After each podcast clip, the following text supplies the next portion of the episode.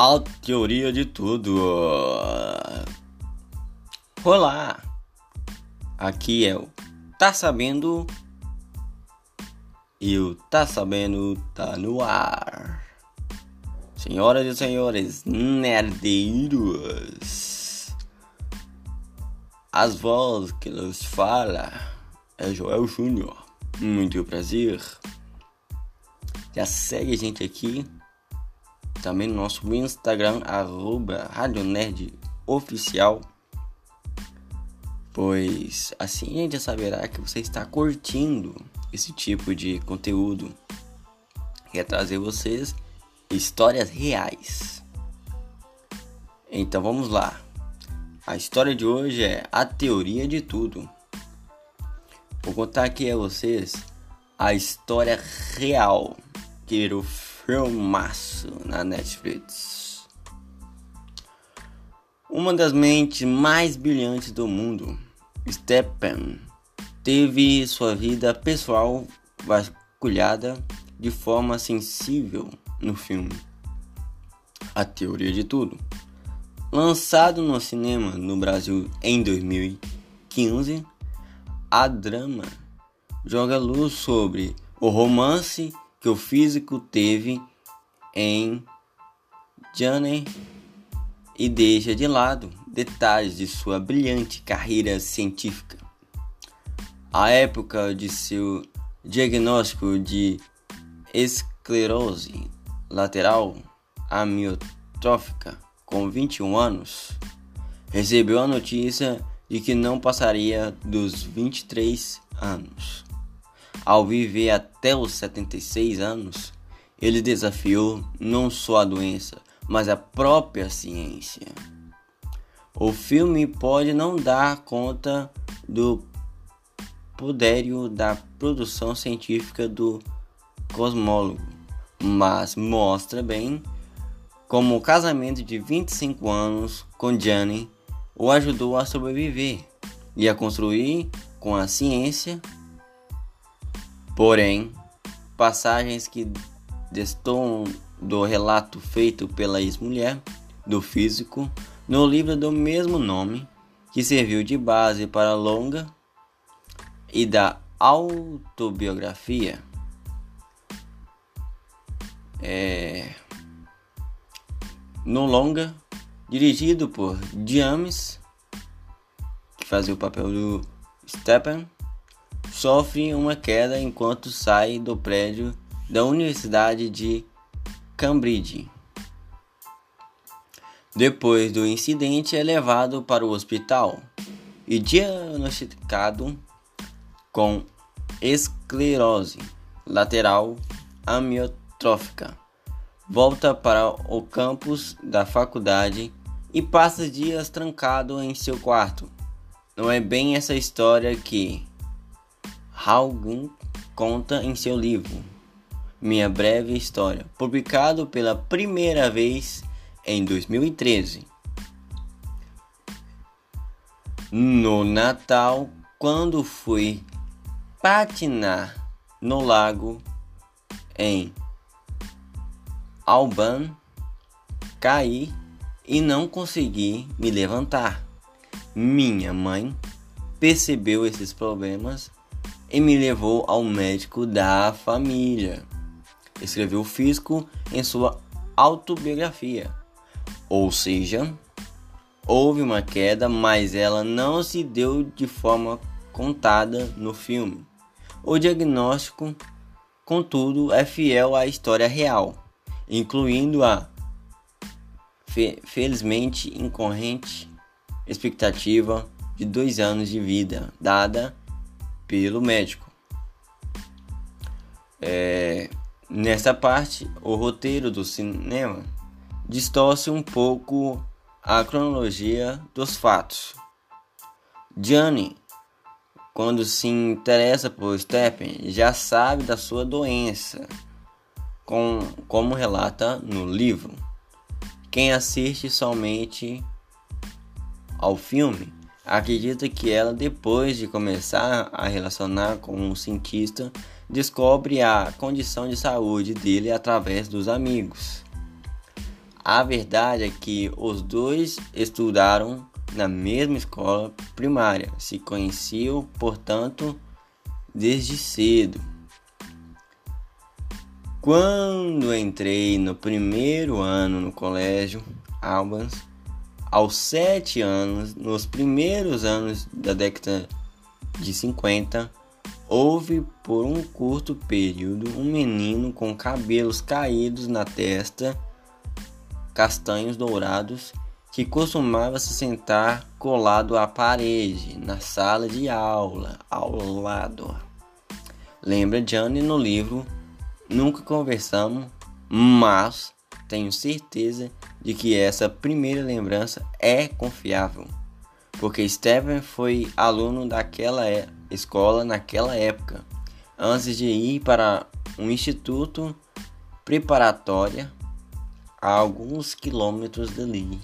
Ela completa. O filme mostra que dois se conheceram em uma festa com muitos cientistas, na qual Johnny apareceu como amiga. Essa festa de fato aconteceu e foi a primeira vez que os dois tiveram uma conversa longa. Embora não sozinhos no longa, mas Johnny já sabe quem Stephen era e até já havia se sentido atraída por ele, como diz nessa parte do livro. Abre aspas. Mal tínhamos caminhado em metros. Quando vimos algo estranho do lado da rua, lá caminhando do modo incerto em sentido contrário, estava um homem jovem, com andar desajeitado, cabeça baixa, o rosto protegido do mundo sob uma indisciplinada cabeleira castanha e lisa.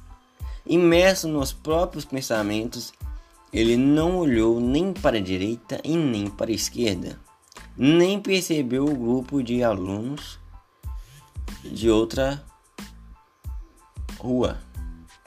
Era um fenômeno excêntrico para aquelas monotonas e puritanas garotas da Albans diz sobre a primeira vez que viu o físico na juventude. Continuamos nosso caminho até a cidade, mas não consegui desfrutar mais do passeio, porque sem capaz de explicar exatamente o motivo, me senti desconfortável com o jovem que acabara de ver. Talvez houvesse algo sobre sua excentricidade que me fascinava. Tendo em visto minha essência bastante convencional, talvez eu tivesse alguma estranha premonição de que o veria de novo, fosse o que fosse. Aquela cena em si ficou profundamente gravada na minha cabeça Fecha aspas. Depois da festa na qual conversaram pela primeira vez, o casal passou a se ver com uma frequência nada regular e até a relação dos dois engatava realmente. Houve um longo caminho de encontros e desencontros. A relação não evoluiu de modo rápido como mostra no filme do diretor James. Johnny não cita, por exemplo, a bonita cena do beijo na passarela que acontece logo após os dois irem ao baile. Mas ela lamenta muitas vezes o fato de o relacionamento não estar indo bem, como no texto seguinte, abre aspas. Essas vistas, embora urgentemente aguardadas, muitas vezes se relevaram decepcionante para nós dois. A tarefa 10 chicles fez um grande rombo na minha mesada de 10 libras e o curso do amor não corria nada bem. Não era preciso muita inteligência para perceber que Stephen não podia contemplar a ideia de embarcar em uma relação estável de longo prazo, por causa do prognóstico sombrio de sua doença. Fecha aspas. Stephen e Johnny parecem ter decolado para uma relação séria somente depois do pedido de casamento, que, como ela descreveu, aconteceu com um sussurro em um sábado à noite úmido e escuro. Hum. Não é segredo que Stephen é bem humorado como os amigos. O físico tinha manias de postar sobre assuntos científicos. Uma cena do filme mostra conversando sobre uma aposta que fez valendo a assinatura de uma revista. Seu professor pergunta se o que estava em jogo era a publicação científica britânica. Stephen responde rindo que o prêmio na verdade era a Penthouse, periódico direcionado para o público masculino com reportagens de diversos e, e fotos de mulheres seminuas. Em seu livro, ele também comenta que a sa sádica private Yair era uma opção também. Ainda mais peculiar é ver de que lado estava no jogo. O cosmólogo que sempre estudou e defendeu os buracos negros apostou contra eles. Eu estava esperando perder essa aposta, já que eu obviamente fizeram um grande investimento intelectual nos buracos negros. Mas se eles não existirem, pelo menos eu teria o consolo de ganhar uma assinatura de 4 anos da revista escreveu em sua biografia. Um dos momentos mais dramáticos da história de Stepan aconteceu em Genebra.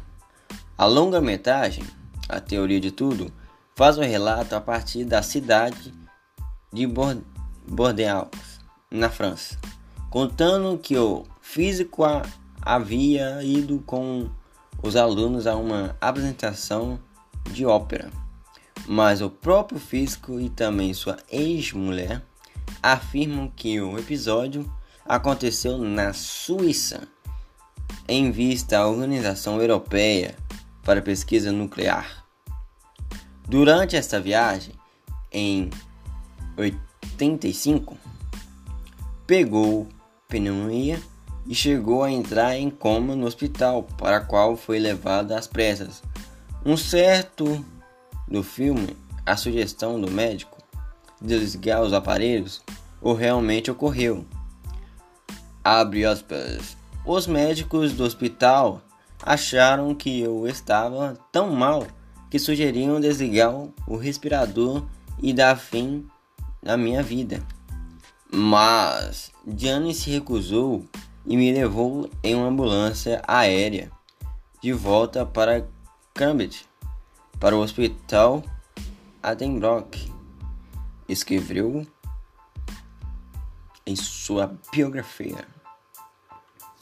O cientista passou por uma traqueotomia e ficou incapacitado de falar dali por diante. Abre aspas. Por certo tempo, a única maneira que eu tinha para me comunicar era soletrar as palavras levantando as sobrancelhas quando alguém apontava para a letra cor correta em um certo com alfabeto. Fecha aspas. Relatou Stephen. Depois disso, ele foi apresentado ao programa Equalizer do especialista em computação Walter Wostos e passou a falar com sintetizadores de fala que reproduzem a voz robótica, pela qual é conhecido até hoje. Não é mesmo? Bom, essa história aqui, galera, é uma história resumida. Se vocês querem a continuação dessa história, o que aconteceu com ele a partir dali, com a voz modificada, com a voz robótica, eu peço a vocês que curtem e compartilhem pra geral. Porque assim eu vou saber que vocês querem a parte 2, a parte final da história, a teoria de tudo. E vocês já sabem, né? Até a próxima!